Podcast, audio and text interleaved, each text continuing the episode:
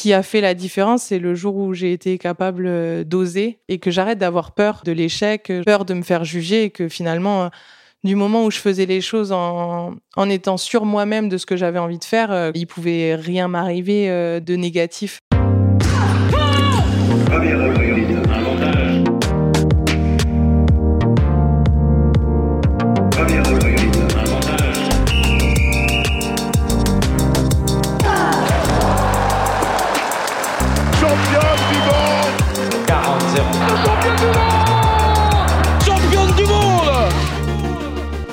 Salut, c'est Cléo et bienvenue sur Championne du Monde, le podcast des femmes qui construisent le sport de demain.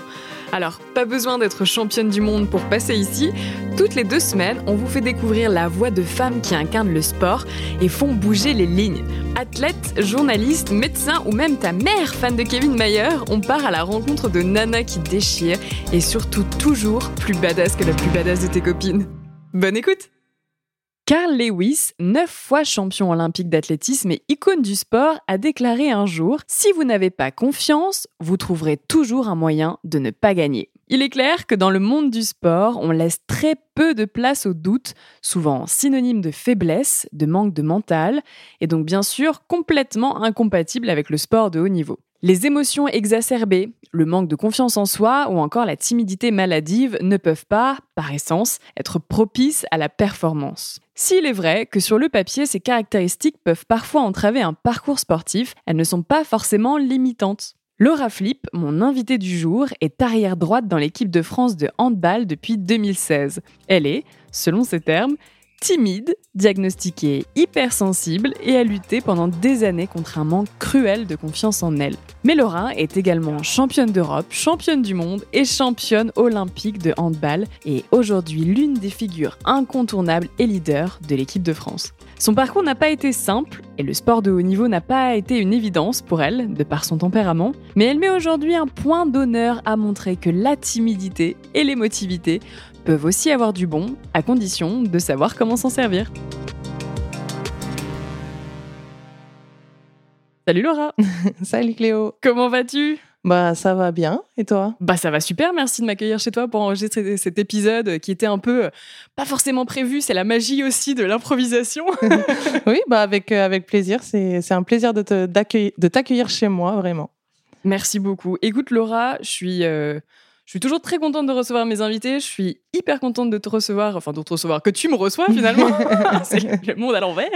Aujourd'hui, euh, on peut quand même dire que tu as un palmarès hyper impressionnant. Tu as tout gagné en fait. Hein. Ça va aller vite, on va pas faire dans la dentelle. Championne d'Europe en 2018, championne du monde en 2017, médaillée d'or en 2021 avec l'équipe de France de handball. C'est pas mal. C'est assez sympa comme palmarès, euh, vraiment, euh, avec l'équipe de France. Euh, j'ai effectivement tout gagné. Je pense qu'on peut difficilement faire, faire mieux, à part faire des doublés à droite, à gauche. Je dirais pas non, hein, surtout avec l'objectif Paris 2024, bien, hein, bien sûr. Et après, il me restera des, des, petits titres à aller chercher en club. La Ligue des Champions, par exemple, je veux bien, je veux bien la récupérer, celle-là aussi, dans mon palmarès. Toujours plus ah ben on est, euh, on en veut toujours plus. Finalement, plus on gagne, plus on veut gagner. Écoute Laura, c'est vrai que c'est intéressant aussi. Là, on parle de ton palmarès qui est assez euh, incroyable euh, parce que tu as tout gagné. C'est vrai que c'est un peu le, le grand chelem, on va dire, dans un sport. Quand tu étais euh, petite, ça, c'était pas forcément quelque chose que tu imaginais, je crois. Euh, non, non, bah alors être à la, être à la lumière quand j'étais petite, euh, c'est tout ce que je fuyais, vraiment. j'étais dans mon coin, la petite timide au fond de la classe.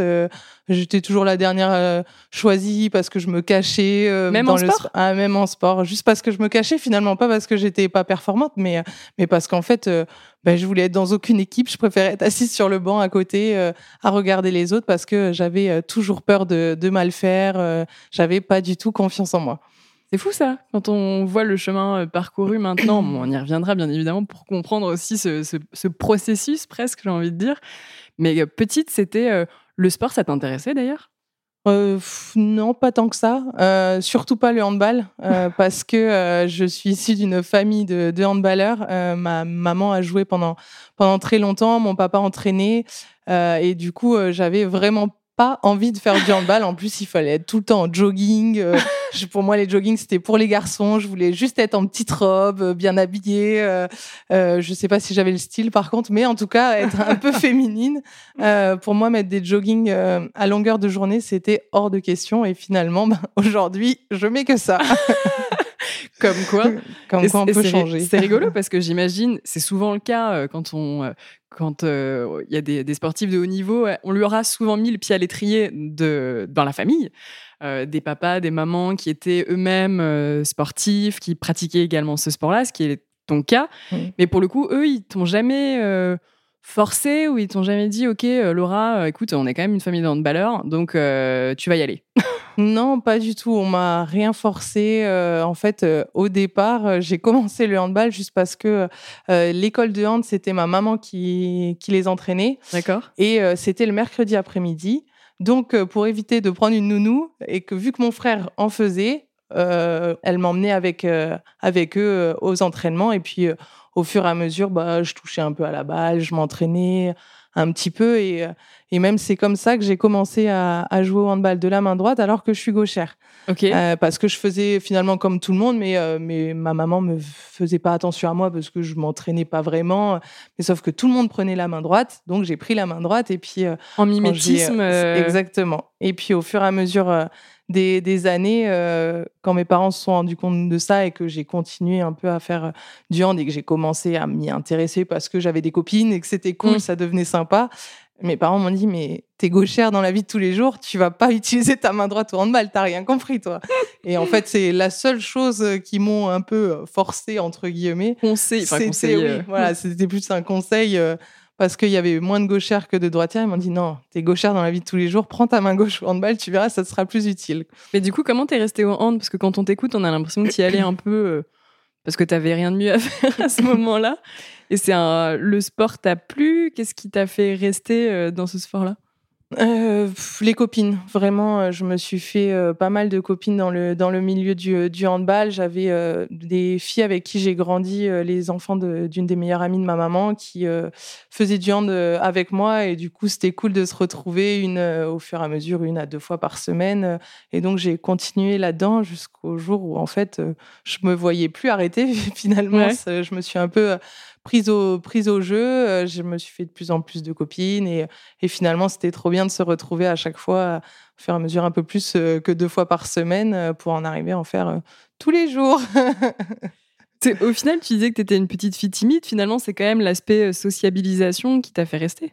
Oui, je pense que c'est vraiment ce qui m'a permis de, de m'ouvrir. En fait, c'est c'est le, le handball, c'est les rencontres avec, avec les autres. Et aujourd'hui, je suis reconnaissante finalement de, euh, de ce que le handball m'a apporté euh, en tant que femme, surtout euh, dans mon développement personnel. Justement, comment ça se passe quand on est une petite fille timide, réservée, qui n'a pas forcément envie d'aller vers les autres ou qui a peur aussi d'aller vers les autres, quand on se retrouve dans une équipe de hand où tu es quand même un petit peu obligé de t'imposer. Et quand tu es petite et que t'as pas encore le recul nécessaire et la maturité nécessaire pour le faire, ça se passe comment?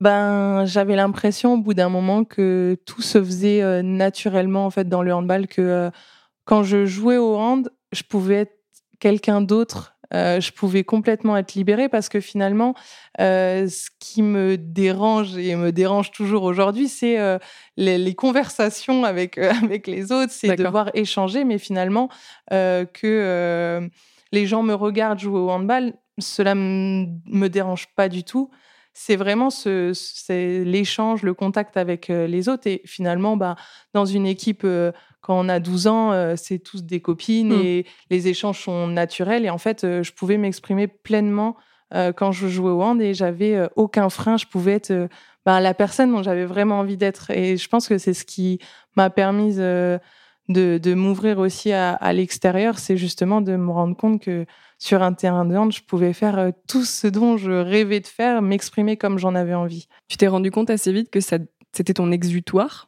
Ouais, je pense, je pense. Et j'ai euh, cette image euh, en, BTS de, j'ai dû passer ma soutenance de stage devant trois jurys. J'étais en panique totale. Je n'osais pas parler. Alors, et c'était très drôle parce que euh, dans le jury, il y avait un, entraîneur de handball qui me connaissait. Et très vite, il m'a dit euh, Mais Laura, tu es capable de jouer devant 5000 personnes, mais là, de parler devant trois personnes, ça te stresse. J'ai dit Ben, c'est exactement ça, mais j'ai pas besoin de parler quand je joue au handball. juste, je je, c'est mon corps qui fait tout seul. Euh. Et en fait, ça m'a, cette remarque m'a marqué parce que je me suis dit, mais c'est exactement ça.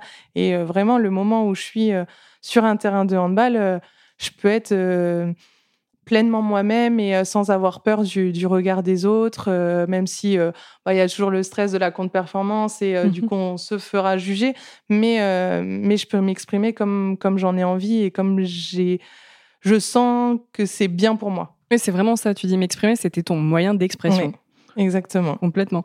Est-ce que euh, quand tu as continué à faire du hand et que bah, tu t'es rendu compte, ou on s'est rendu compte peut-être, je ne sais pas comment ça s'est passé, mais que tu avais des vraies capacités, euh, ce, cet aspect de ta personnalité, ça a pu être un peu bloquant? Euh, Non, ça n'a pas forcément bloqué. Enfin, si, quand même, moi, je veux pas. Parce que forcément voilà, j'avais des qualités euh, physiques. Euh, je faisais partie des filles qui couraient vite, qui sautaient relativement haut. Euh, donc, j'ai très vite pu me débrouiller relativement bien dans, dans mmh le handball. Mais, mais après, le problème, c'était la confiance en moi. Quand je ratais un tir, quand je me faisais passer en défense, très vite, je baissais les bras, très vite, je, je me disais, mais je suis pas faite pour ça, c'est pas possible, j'y arriverai pas. Et c'est vrai que c'est des choses qui m'ont suivi pendant très très longtemps dans ma dans ma carrière euh, jusqu'au jour où j'ai décidé de d'aller me faire aider entre guillemets de voir un, préparateur mental pour justement passer au-dessus de ça parce que je savais qu'aujourd'hui ça allait être un, frein pour mm. pouvoir euh, avancer dans dans ma carrière et pouvoir aller euh, au plus haut niveau finalement de, de ce sport. Ça s'est passé comment ce ce switch? T'avais quel âge? Enfin c'est euh, c'est arrivé assez tard. Euh, c'est arrivé juste après euh, la prépa des Jeux Olympiques en 2016, où j'ai été convoquée pour la première fois en, équipe de France. Et là où Olivier m'a dit, voilà, t'es pas sélectionnée pour pour les Jeux Olympiques. Et ça a été un déclic à ce moment-là. Je me suis dit, mais d'avoir goûté à, ça, d'avoir goûté à l'équipe de France, d'avoir vu toutes ces filles que je regardais jusque-là à la, à la télé, je me suis dit, mais moi aussi, j'ai envie de faire partir de, partie de cette équipe, partie de, de ces de rêves en fait euh, et, euh, je me suis dit faut que faut que je change aujourd'hui j'ai les qualités pour pour y arriver mais j'ai pas le mental pour pour réussir à performer suffisamment. Donc il faut que je change ça. Donc j'ai travaillé parce que bon il fallait aussi que je progresse encore sur le terrain. Mais mmh mais très vite j'ai fait appel à un, à un, préparateur mental pour justement comprendre euh, ce qui se passait, pourquoi euh, dès que je ratais quelque chose, euh, je pensais que j'étais nulle et que je méritais pas ma place. Donc je me suis battue pour pour passer au-dessus de ça. Ça n'a pas été facile tous les jours parce que ben, quelque chose qui est enfoui au fond de au fond de soi, c'est pas forcément évident de, réussir à, lutter contre, mais je pense que j'ai pas mal réussi. Donc je suis je suis très contente pour ça et même si ça a été très compliqué par moment je pense qu'aujourd'hui, euh, je peux dire que j'ai quand même confiance en moi. Tu, tu, tu le sais ou tu as senti effectivement que cet aspect euh, mental, psychologique, en 2016 pour euh, la sélection pour les Jeux Olympiques, c'était vraiment ce qui t'avait fait défaut et c'est en partie pour ça qu'Olivier t'avait pas sélectionné?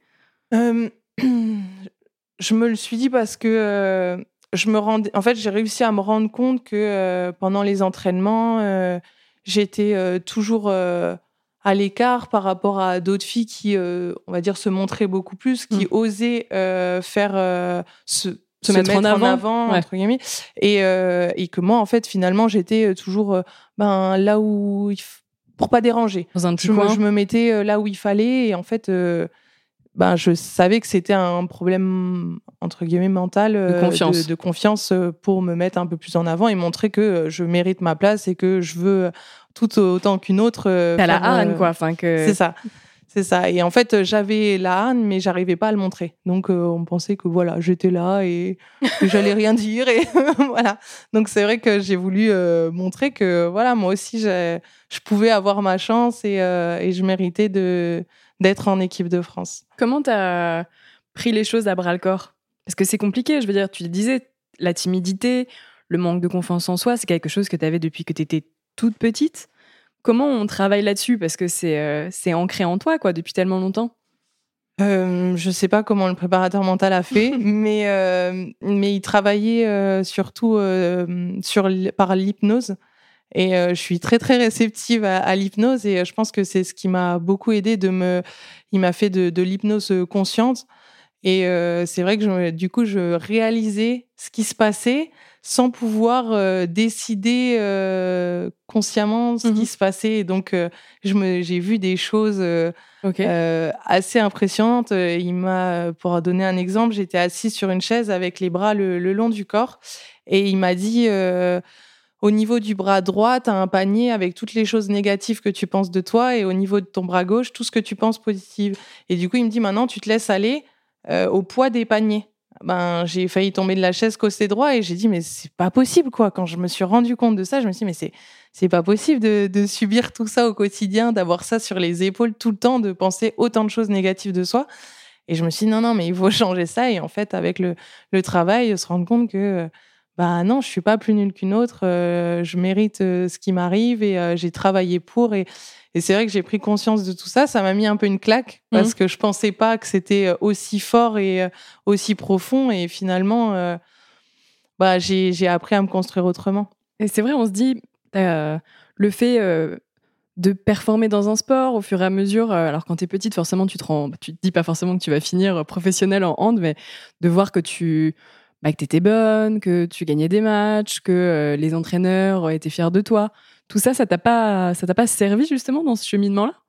Si, forcément, euh, ça m'a beaucoup aidé, particulièrement un entraîneur, euh, l'entraîneur que j'ai rejoint à, Paris, Yacine Messaoudi, qui m'a beaucoup accompagné, que j'ai eu en centre de formation à Metz, qui m'a toujours dit que j'étais une joueuse incroyable que j'avais la possibilité de jouer sur plusieurs postes qui n'étaient pas donnés à, à, tout le monde. Et euh, c'est vrai qu'il m'a beaucoup, beaucoup soutenu. Euh, euh, je pense aussi à l'entraîneur de, de, France jeune, Eric Barada, qui m'a dit un jour qu'il fallait que j'ose, en fait, parce que j'avais des qualités incroyables. Mais ce qui me manquait, c'était le déclic d'oser faire les choses, d'oser me montrer.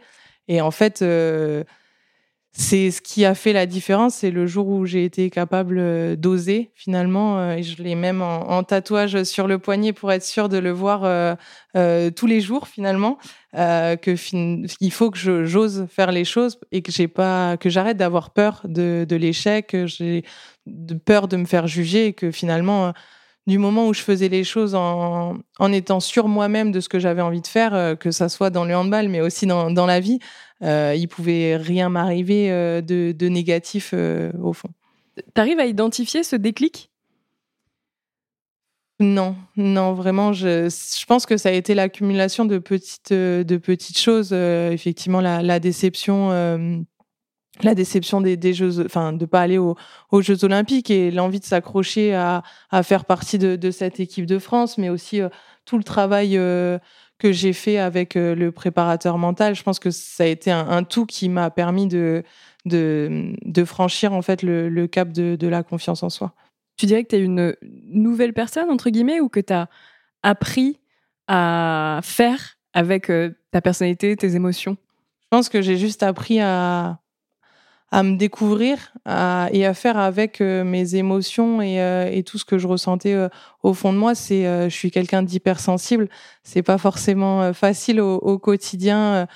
je suis capable de, de, pleurer pour un oui ou un non. je suis très touchée, mais sur euh, que ça soit sur les émotions positives comme négatives, euh, elle me transperce. Et vraiment, c'est des fois c'est très bien quand c'est positif, quand c'est négatif, c'est c'est très compliqué. Mais euh, j'ai j'ai appris à à gérer mon hypersensibilité aussi. Donc ouais, tout ça grâce grâce au handball parce que j'ai été accompagnée et, et c'est une très bonne chose parce qu'au début j'ai été très perturbée par toutes ces émotions qui m'arrivaient et du côté négatif, forcément, elles font plus mal parce que elles sont plus dures à encaisser. Mais euh, mes côtés, euh, les émotions positives sont aussi parfois très très dures à, à, gérer. quand elles sont dans les extrêmes. Et je comprenais pas ce qui m'arrivait euh, jusqu'au jour où je me suis fait diagnostiquer hypersensible et qu'en fait finalement il y en a plein. J'ai appris ça, il y en a plein et, et que c'est c'est pas une maladie, c'est c'est juste quelque chose à réussir à, gérer et à doser finalement. Et ça, ça a été aussi très une, une, étape de ma vie assez compliquée, mais que aujourd'hui je, je, gère avec beaucoup de recul et, et, beaucoup de simplicité. C'est le sport finalement, c'est le, le hand press qui t'a fait te rendre compte de ça. Bien sûr, ben je pense que j'aurais pas eu aussi toutes ces émotions sans le handball, donc j'ai pu découvrir euh, ben, qui j'étais. Euh, je pense que c'est vraiment ça. Le handball m'a fait découvrir euh, qui j'étais. On dit souvent que bah, dans le sport de haut niveau, il faut être dur, il faut pas avoir d'émotions, il faut savoir justement gérer tout ça, ne, presque ne pas réfléchir, j'ai envie de dire, à certains moments. Toi, c'est tout l'inverse. Ouais. j'ai plutôt. Alors, réfléchir, non, mais j'ai besoin de, de, jouer avec mes émotions parce que c'est quelque chose qui, qui m'anime au quotidien et j'ai toujours dit de toute façon que le jour où je ne ressentirai plus d'émotion en jouant au handball, j'arrêterai parce que pour moi, ça sera le moment où, il faut dire stop. Euh, c'est ce qui m'anime au quotidien, c'est justement ce partage d'émotions, que ça soit positif ou négatif, qui me qui me font vibrer tous les jours et c'est pour ça que je vais m'entraîner tous les jours et que des fois, c'est difficile de se lever le matin et de se dire, punaise, on a mal au corps. Mais en fait, c'est justement ces émotions-là qui me disent, mais je veux continuer, je veux continuer à aller euh, m'entraîner, je veux euh, galérer, mais euh, je le fais parce que ben, les émotions que j'éprouve, que qu'elles soient positives ou négatives, elles sont hyper enrichissantes, elles sont elles sont magnifiques quoi. Est-ce que tu dirais même presque maintenant que ton hypersensibilité c'est un atout dans ton sport? Maintenant que j'ai appris à le gérer, oui. Ça n'a pas toujours été le cas, mais maintenant que je sais le gérer et que j'arrive à, à l'accepter, oui, maintenant c'est devenu une, une force. Comment tu le et comment tu le gères concrètement? Par exemple, c'est vrai, euh, en, prenant un exemple, après euh, votre quatrième place euh, sur les derniers championnats, qui était une vraie déception, je crois que tu avais été très affecté à ce moment-là. Comment tu fais pour te, remobiliser? Comment tu fais pour pas presque sombrer dans la tristesse? J'accepte déjà que on peut pas toujours gagner. être sportif de haut niveau, c'est aussi savoir Many of us have those stubborn pounds that seem impossible to lose, no matter how good we eat or how hard we work out. My solution is PlushCare. PlushCare is a leading telehealth provider with doctors who are there for you day and night to partner with you in your weight loss journey. They can prescribe FDA-approved weight loss medications like Wagovi and Zepbound for those who qualify. Plus, they accept most insurance plans. To get started, visit plushcare.com slash weight loss. That's plushcare.com slash weight loss. Perdre, même si ça fait mal. Euh, sur le coup, effectivement, par contre, je suis euh, débordée d'émotions et c'est euh, très dur. Euh, à chaque défaite, de toute façon, j'ai l'impression que le ciel me tombe sur la tête. Mais, euh, mais en fait, je, je relativise en me disant mais euh, c'est ça la vie. La vie, c'est de se relever après un échec et, euh, et je me je m'alimente finalement de, de ça en me disant mais euh, ben si je veux gagner la prochaine fois, il faut que je me relève. Il faut que je me relève très vite parce que plus vite on se relève, plus vite on retourne au travailler, apprendre de nouvelles choses pour justement performer la, la prochaine fois et je pense que ouais, j'ai appris j'ai appris vraiment ce que c'était d'être sportif de haut niveau au moment où j'ai accepté de tomber pour me relever euh, encore mieux. C'est ça qui fait la différence euh, maintenant. C'est pour ça qu'à partir de 2017, finalement, Olivier Crumbles, votre entraîneur, a décidé de, de te prendre et de plus te lâcher parce qu'après, tu as fait partie de toutes les sélections. Oui, exactement. J'ai fait, euh, j'ai commencé 2016 euh, la compétition, euh, euh, les championnats d'Europe euh, qui ont suivi les, les Jeux Olympiques. J'ai été sélectionnée et depuis, j'ai, j'ai plus quitté cette équipe de France. J'ai même eu une petite promotion. J'ai changé de poste entre temps. Depuis les Jeux Olympiques de, de 2021, je suis passée sur la base arrière, ce qui m'enchante encore plus, mais euh, c'était euh, des responsabilités euh, bien plus ben, bien plus importantes quand il m'a annoncé avant les Jeux Olympiques, tu feras les Jeux Olympiques arrière. Je l'ai regardé, je lui ai demandé si c'était une blague. c'était tout ce que j'attendais, mais peut-être pas juste avant les Jeux Olympiques. J'ai un peu paniqué. Je me suis dit, mon Dieu, c'est un rôle, c'est pas la même chose. Hein, de jouer arrière ou ailière, c'est pas les mêmes responsabilités. Je vais essayer d'assumer ça, mais du coup, c'est bah, se montrer encore plus, être encore plus à la lumière parce que clairement, euh, dans le monde du handball, euh, faut dire la vérité, les arrières sont beaucoup plus mis en avant mhm. que les, les ailières parce qu'elles touchent beaucoup plus la balle. Moi, je me suis dit, oulala, là là, je vais devoir assumer ça. En plus de ça, j'ai pas, j'ai, j'ai fait quand même de, de, bons Jeux Olympiques. Donc au retour des Jeux Olympiques, j'ai eu pas mal de médias. Bah, alors là, c'était la panique à bord. En plus, aux, Jeux Olympiques, tu as été élu meilleur ailière. Oui, meilleur ailière. Ça, c'était assez, c'était assez, assez fou. J'ai joué peut-être une demi-heure sur toute la compétition à l'aile, mais j'ai été meilleure, meilleure ailière. J'ai, j'ai pris quand même ce titre avec beaucoup de, de bonheur. Mais c'est vrai que le retour a été plutôt euh, difficile par rapport à justement ma, timidité et le fait que je sois introvertie parce que euh, les, les médias euh, se sont enchaînés c'est c'est la partie que j'aime pas finalement dans le sport de haut niveau, c'est de devoir après parler aux journalistes et tout ça. C'est c'est pas trop ma tasse de thé, mais mais j'ai dû assumer justement ce, ce nouveau statut. forcément, en plus avec la, la médaille olympique, il a dû j'ai dû euh, faire du travail sur moi-même, mais, euh, mais que j'ai réussi grâce à tout ce que j'avais déjà euh, entrepris avant. J'ai pu passer au-dessus et, et, prendre même par moments du plaisir à répondre aux, journalistes qui euh, ne, je ne pensais pas que ça allait arriver un jour quand même. Bah, tu vois, on est en train d'enregistrer un podcast aujourd'hui. Exactement. Bah, je te pose quand même beaucoup de questions. c'est vrai, c'est vrai, mais euh, j'ai évolué, voilà, c'est une preuve. et justement aussi, euh, on parlait de toi de façon personnelle et introspective, mais tu es quand même dans un sport qui est un sport collectif, donc tu es sans cesse en interaction avec bah, d'autres joueuses dans l'équipe, que ce soit en club ou en équipe de France toi, en tant que timide, et c'est ce que tu disais tout à l'heure, c'est que tu te cachais, toi, ce que tu n'aimais pas, c'était justement les interactions, devoir parler, les discussions avec les autres. Comment tu as géré cette partie-là, qui est une énorme partie de ton sport? Euh, Je ne l'ai pas géré, je pense. Vraiment, j'ai laissé euh, les choses se faire euh, assez naturellement, particulièrement en équipe de France, où à un moment donné, on m'a demandé de de prendre un peu plus la parole euh, en me disant ah, Laura aujourd'hui tu es devenue un cadre il faut que tu prennes la parole il faut que tu te montres il euh, faut que tu donnes ton avis. Et c'est vrai que quand on m'a dit ça je dis mais c'est pas non non je, suis là sur le terrain il y, a, a pas de souci. Mais par contre euh, me demander rien d'autre. Et finalement au fur et à mesure que j'ai pris de de l'importance peut-être dans, dans l'équipe, je me suis sentie plus à, plus à l'aise, plus écoutée. Et en fait, naturellement, j'ai commencé à prendre euh, la, la parole, mais euh, ça fait pas très longtemps non plus quand même. Mais, euh, mais voilà, j'ose un peu plus prendre la parole, donner mon avis. j'ai voilà, j'ai accepté que j'allais sûrement mettre plus de temps qu'une autre, mais qu'il fallait que je m'écoute parce que de toute façon, si je me mettais à parler alors que j'étais pas prête à le faire et que j'y arrivais pas, j'allais me renfermer sur moi-même et j'allais retomber euh, quelques années euh, euh, avant. Donc je me suis dit, prends ton temps. alors j'ai essayé de donner mon avis un peu à une ou deux joueuses en petit comité, mais c'était déjà mieux que rien. et après, au fur et à mesure, j'ai réussi à prendre la parole devant tout le monde. Ça t'a jamais joué des tours, même en... C'est vrai que c'est un sport collectif et c'est un sport où vous êtes, entre guillemets, remplaçable. Euh, ce qui peut aussi créer des, une sorte de concurrence, de pression aussi supplémentaire. Ça, c'est quelque chose qui t'a déjà atteint? Euh, non, alors je ne sais pas si c'est une chance, mais euh, sur mon poste en équipe de France, j'ai toujours été avec des filles incroyablement incroyables.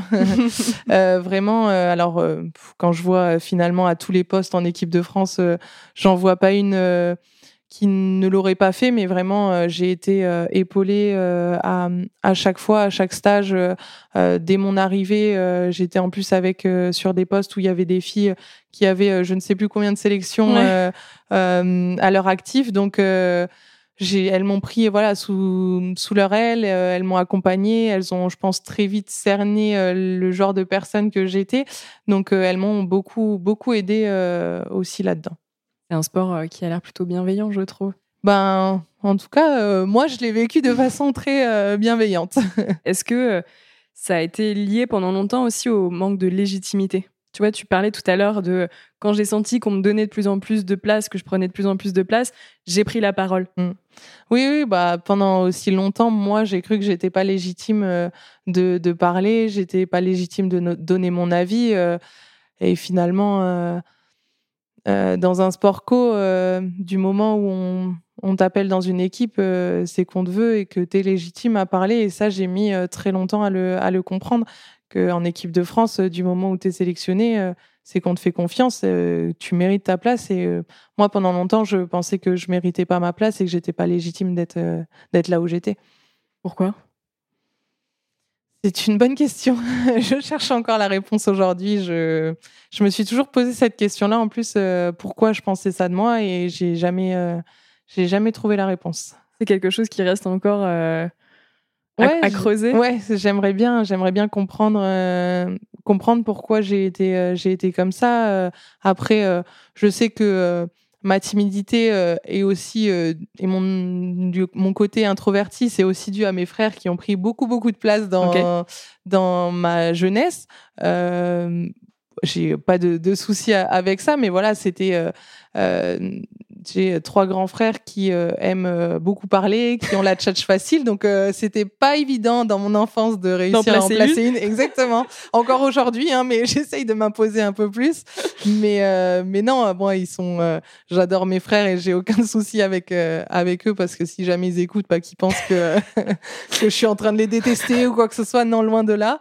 j'ai beaucoup j'aime beaucoup la relation que j'ai avec eux, mais c'est vrai que ouais, ils ont ils ont la tchatch, ils sont vraiment pour le coup l'opposé de de, moi de, ce côté-là, mais euh, ils ont pris beaucoup de place euh, euh, dans la famille, au repas de famille, et je pouvais rarement en placer une. Donc, je pense que c'est ce côté aussi qui m'a fait me renfermer sur, sur moi-même et ne pas oser finalement prendre la parole de, peur de déranger. Mmh. Est-ce qu'il y a aussi un truc, je trouve ça toujours intéressant quand tu viens d'une famille de, de, sportifs justement aussi, et en l'occurrence qui ont fait le même sport que tu pratiques toi, de, de, de, montrer que... bah, encore une fois cette notion de légitimité, mais bah, regardez, euh, vous, vous avez fait ça, ton père, il était entraîneur, mm. donc forcément aussi, il a une certaine exigence, j'imagine, et un regard par rapport à ta carrière et par rapport à ce que tu fais, de montrer que bah, tu, mérites ta place aussi euh, dans le cadre familial, quoi. Ouais, bah après, euh, mes frères n'ont pas tous fait du, du handball, mais bon, ils le disent toujours mes frères euh, ne font que me rappeler que je suis la préférée de,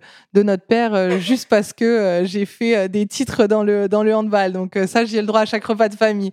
Mais, mais non, après, oh, c'est sûr que c'est pas évident tous les jours d'avoir des, des parents qui qui ont connu, enfin, qui connaissent bien le, sport qu'on fait, parce que euh, après chaque match, pourquoi t'as pas fait ça, pourquoi t'as pas ça, oh là là, c'était, c'était chiant.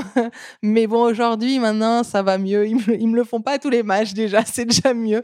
Mais euh, non, c'est pas, c'est pas évident tous les jours de, de vouloir euh, finalement satisfaire les, les parents dans un sport qui, qui connaissent des, le nombre de fois où je leur ai déjà sorti. J'aurais bien aimé que vous connaissiez rien au, au handball, comme ça, je serais tranquille.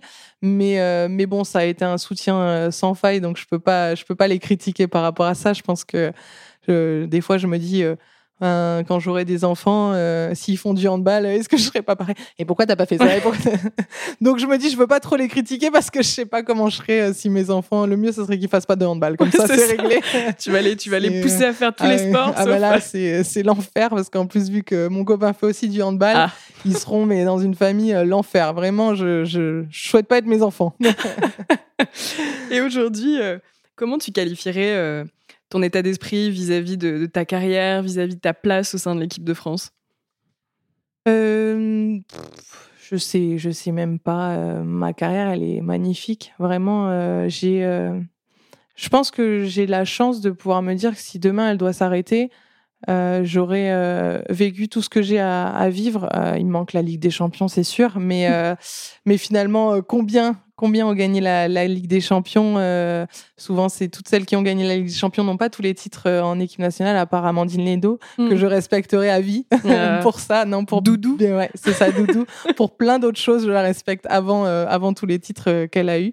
Mais, mais c'est vrai que c'est le Graal d'en plus gagner la, la, Ligue des Champions. Mais mais j'ai une carrière qui juste est, est, incroyable et puis en plus j'ai pas mis longtemps à gagner tous les titres. Mm. Euh, vraiment, le premier en, en, 2017, le dernier en, 2021. Euh, euh, il s'est pas passé beaucoup d'années entre tout ça. Donc, c'est vrai qu'il y en a qui attendent des années et des années pour pour réussir à avoir un titre, moi, première participation aux Jeux Olympiques, je suis championne olympique. Première participation à un championnat du monde, je suis championne du monde. Deuxième participation à un championnat d'Europe, je suis championne d'Europe, mais en France en plus. Donc, non, vraiment, j'ai une carrière que incroyable. Euh, je m'en rends compte, mais euh, mais surtout euh, là où j'ai du respect entre guillemets pour ma carrière, c'est surtout par rapport à à ce qu'elle m'a permis d'être aujourd'hui en tant que en tant que femme. elle m'a elle m'a fait grandir et c'est ce qui aujourd'hui me, me, rend le plus fier, c'est d'avoir pu passer au-dessus de choses auxquelles je pensais pas réussir à passer au-dessus et finalement ma carrière m'a permis de, de, le faire. Quel est le regard justement que tu portes sur la Laura Flip actuelle?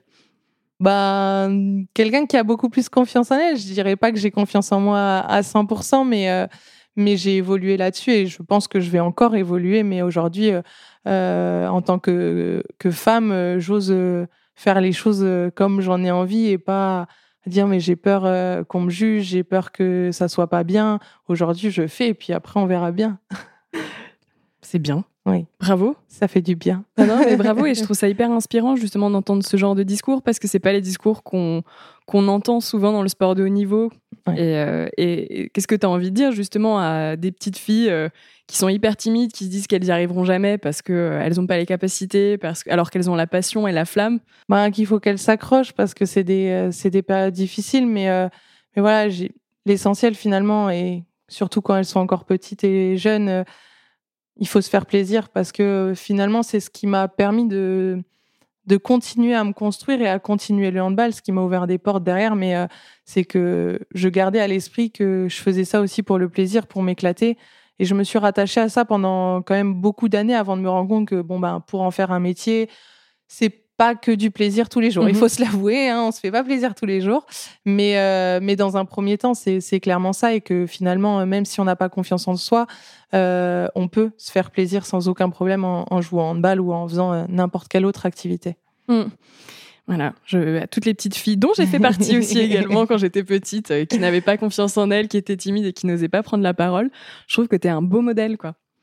Donc, donc bravo pour ça et bravo, bravo pour ce, ce discours. Et euh, qu'est-ce que qu'est-ce que t'attends maintenant de ta carrière de sportive? Euh, bah, de gagner encore.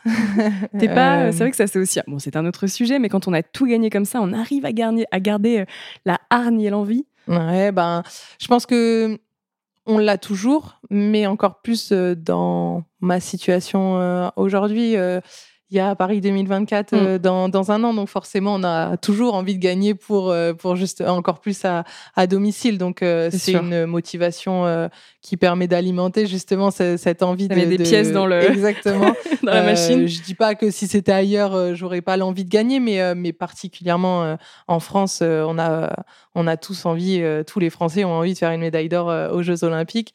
et aussi voilà, je, je, pars pour un nouveau challenge cet été. Je pars en, en Roumanie euh, j'aurais peut-être la chance de gagner la Ligue des Champions. Cette fameuse euh, Ligue des Champions. voilà, je, retrouve, euh, je vais retrouver la Ligue des Champions. Donc forcément, je me dis, allez, j'en ai plus qu'un à aller chercher. bah, j'ai envie de tout donner pour, pour y arriver. Et, et, on fera le bilan à la fin de mes, deux années en, Roumanie si je, je, peux partir et arrêter ma carrière n'importe quoi en me disant j'ai tout gagné.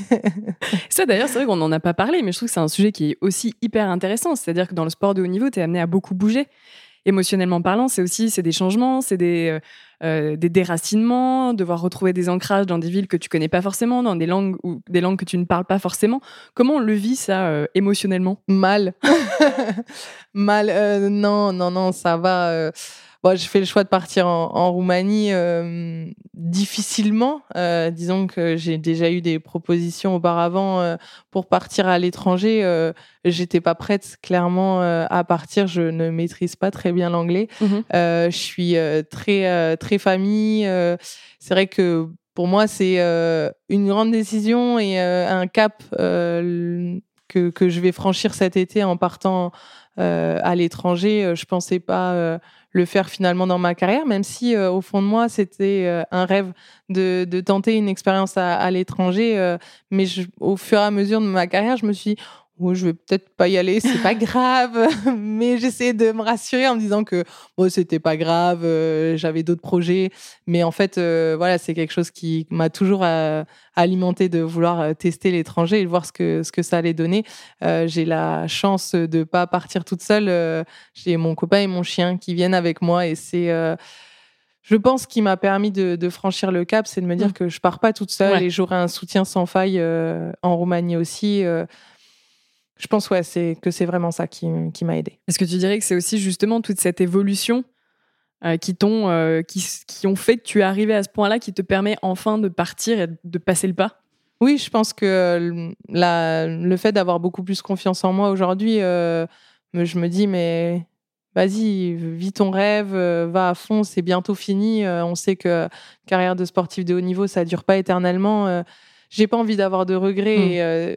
J'étais prête à avoir des regrets parce que euh, j'osais pas franchir le cap, je pense. tu étais prête à sacrifier presque cet aspect. Je euh. pense, mais aujourd'hui, je suis pas prête à le faire. Euh, j'ai envie de, de vivre tout ce que je peux vivre pendant ma, ma carrière et, et après, on fera le bilan tranquillement plus tard. mais si jamais je pleure tous les jours, bah, je serai vite revenu en France. C'est pas c'est pas un souci, mais par contre, si je signe pas là-bas, je savais que je pourrais pas revenir sur cette décision n'importe quand dans, dans l'année. Donc je me, je me lance et puis euh, on, verra bien ce qui se passe après. Émotionnellement, est-ce que tu le vois presque maintenant plus comme des défis plutôt que euh, des contraintes Ouais, je vois clairement ça comme un nouveau défi euh, et je me dis, bah, et au pire mmh. Et au pire, ça se passe mal. Alors, je suis hyper stressée parce que je parle toujours pas, pas anglais. Je prends des cours un petit peu par-ci par-là, mais je me dis que en fait, maintenant, euh, il y, a y a tellement de filles qui sont parties sans parler un mot d'anglais. Moi, au moins, je parle quelques mots, ça, devrait aller. Mais euh, je me dis qu'en entendant ça tous les jours, euh, tous les jours de la semaine, il y a bien un moment donné où je vais réussir à parler. Donc, et puis bon, je serai dans mon coin, c'est pas très grave si je parle pas. J'aurai une excuse pour pas ah parler. Non, Laura, justement. ah non, c'est pas ça. C'était tout le, c'est tout, le but du, du podcast, c'est justement montrer que je suis franchi cap mince. Euh, bon, je retire ce que j'ai dit. non, non, mais euh, je vais. Euh, bon, je vais prendre sur moi. Ça sera difficile les, les, premiers, les premières semaines, peut-être les premiers mois, mais euh, voilà, j'ai aussi la chance d'avoir euh, d'autres Françaises dans l'équipe mmh qui vont, j'en suis sûre, m'aider. Si elles entendent ça, je suis pas sûre qu'elles vont m'aider, mais euh, grâce, c'est pour toi cette petite euh, aparté. Mais euh, non, je suis persuadée qu'elles vont qu'elles vont être là pour moi et, et qu'il n'y a aucune raison finalement que, que j'y arrive pas. Est-ce que tu es fière de toi? Ouais, je pense qu'aujourd'hui, je peux dire que, que je suis fière de, de, de, moi, de ce que j'ai fait, de ce que je suis devenue. ouais, je, peux, je pense que je peux le dire. Bravo. Une dernière petite question pour la route. Euh, ça y est, le supplice s'arrête, non? Oula, qu'est-ce que ça va être la dernière question? C'est la dernière question que je pose toujours à mes invités, qui est si tu devais donner la définition de ce qu'est une championne, qu'est-ce que tu dirais? Euh, Je pense que c'est quelqu'un qui, qui, croit en soi et qui se bat pour euh, atteindre ses, ses, objectifs, pardon. Et pas forcément quelqu'un dans la force et dans la. non, non, je pense que c'est juste quelqu'un qui va, ouais, se battre pour pour faire ce qu'elle a envie de faire. Très bien. Mais merci beaucoup, Laura, pour ce moment. Merci aussi de, de montrer que ce qu'on pourrait croire comme des faiblesses et des fragilités, finalement, ne le sont pas et permettent aussi de construire des très belles carrières. Je trouve que c'est un beau message et qu'on a besoin de l'entendre aussi plus souvent. Et que, euh, et que voilà, ces fragilités, cette émotion et, euh, peuvent justement euh, bah, avoir plein de plein d'aspects positifs et qu'il faut savoir vivre avec. Et, en tout cas, je trouve que tu en as un très bel exemple.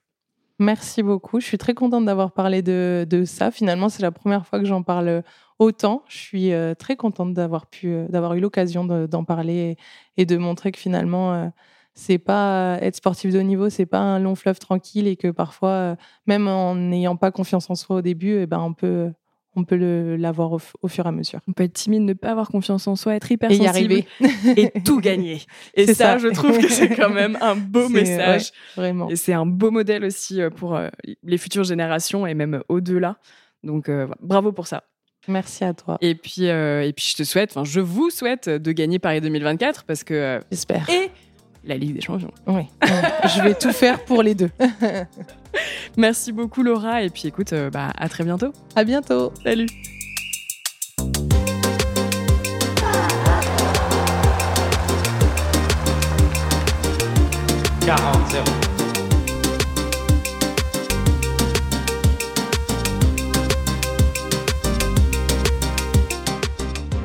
Cet épisode vous a plu, n'hésitez pas à vous abonner à Championne du Monde sur les plateformes d'écoute et à nous laisser commentaires et étoiles sur Apple Podcast. Et rejoignez-nous sur Instagram pour plus de news et infos sur le sport féminin. À bientôt!